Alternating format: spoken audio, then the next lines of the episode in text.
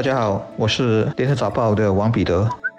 各位听众，大家好，我是新民日报的朱志伟。巴士转换站的病例又增加了，到了前天，八个转换站共发现四百六十九人确诊。目前染疫人数最多的是大巴窑巴士转换站以及文理转换站，而总数近四百七十人染疫，不能算少。主要是以巴士车长、职员和他们的家属为主。一般公众最为关心的问题主要有三个：一，作为车长们奔波在各路路线之间，频密的与不同的乘客接触，他们应该如何有效的防疫？二，作为乘客，我们搭巴士时会有感染冠病的风险吗？还有就是第三个问题，确诊的以车长的人数居多，加上需要隔离的车长应该也不在少数，我们乘搭的巴士路线需不需要花更多的时间等待？当然，这三个问题大部分都已经由交通部长伊娃人所解答了，我在这里就不要再赘述。主要传达的一点有着安定人心的作用，那就是目前并没有证据显示有乘客受到确诊车长的感染，也就是说，乘客踏巴士是安全的。每天读到疫情的通报，很多人一定对巴士转换站的感染特别关注。其实，巴士转换站、地铁站等等，平时人来人往，发生感染是很正常的。但当车长和员工本身形成感染群，然后转换站数字一直增加，病例一直累积，心理冲击就很不同了。因为商场有病例，我们顶多不去；各种职场或客工宿舍的感染，也和公众。没什么关系。稍早的 KTV 更不是一般人消遣的地方。但如果病毒是在你家附近的转换站员工之中传播，你和家人每天都得搭巴士，担忧就免不了了。其实，关于在公共交通的冠病传播，我有一直在注意其他国家的情况，目前也并没有发现有什么在公交上的大型传播感染的例子。另外，传染病专家也说，只要乘客们把口罩戴好，旅途中尽量或者不要说话，要在公交车上感染病毒的可能性是非常非常低的。那我们的转换站的病毒缺口又是怎么来的呢？可能的因素就包括巴士车。长脱下口罩谈话，而这种情况最有可能在食堂里发生。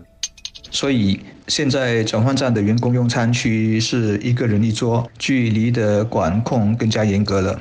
之前爆发感染的白沙湖商业城重灾区是 BHG 百货，有差不多五十员工受感染，相信也是在休息间用餐时大家接触太紧密的缘故。所以这里想提醒一下，很多办公地点都有茶水间、休息区，那里有水、有冰箱、微波炉等等，但一般很狭小，人太挤的话，病毒就有机可乘了。确实，大家脱下口罩在一起用餐聊天是最。危险的时刻。至于一般市民，就算每天进出巴士转换站和来回搭巴士，因为都有口罩的自我防护，也防护了别人，就不太可能发生交叉感染。卫生部的麦 CV 副教授上周在记者会上也说了，目前没有证据显示有任何搭客因使用公交而受到感染。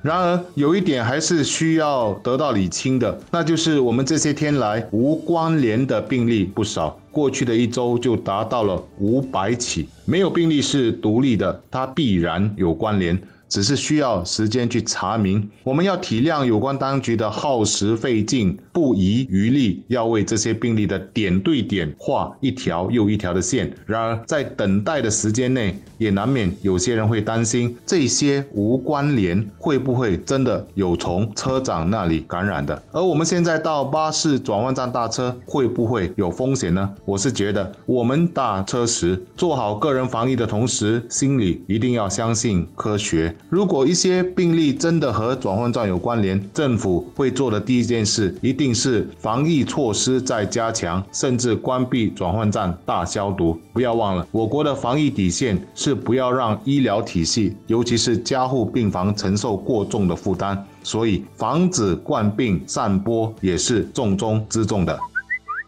比较让人担心的还是，目前还有十万名年长者还没有打疫苗，他们有好一些人，有的还在每天的使用巴士往来，他们将暴露在一个更大的风险的当中。我想，他们应该是我们必须要非常关注的族群。如果大家家中还有没有打疫苗的长者亲人，应该请他们尽快去进行。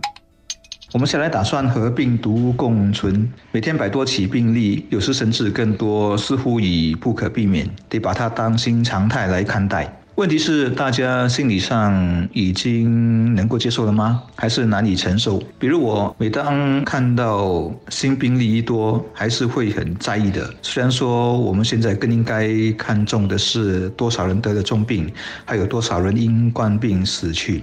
不过，如果我们拿流感来和冠病做一个对比，也许就可以看到一个比较宏观的图像，然后帮助我们，包括我自己，摆正一下心态。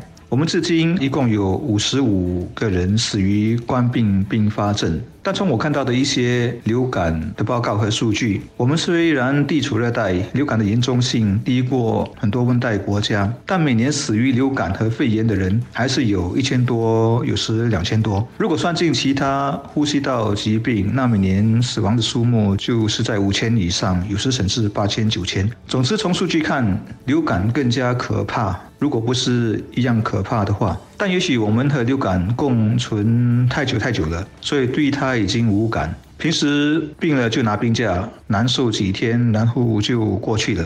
也许有一天，我们对待冠病也会犹如对待流感那样的无动于衷。不过，这肯定需要时间来适应和接受。当然，也需要疫苗的帮助，还有各种药物的发明来让我们更加心安。但这一天到来前，担惊受怕和挫败感是难免的。但害怕也会让我们更警觉，更把它当回事来严防紧盯。而这又是啊积极的，必须的。我还想提的一点就是人心的松懈。我已多次在巴士车上看到不少人已经忘了不要谈话的劝告，还有的甚至拉下口罩对着手机高谈阔论。每一个人防疫动作都到位，那就是在为我们这个城市增加战役力和免疫力。我其实认为，现在我们战斗的经验是丰富了。整体而言，对于打了疫苗之后的疫情，心理上其实并不是太过慌张。可是，我们不要忘记，疫苗并不是百分之百的防护盾。我们如果不要让冠病上升，个人防疫的严控还是重要的。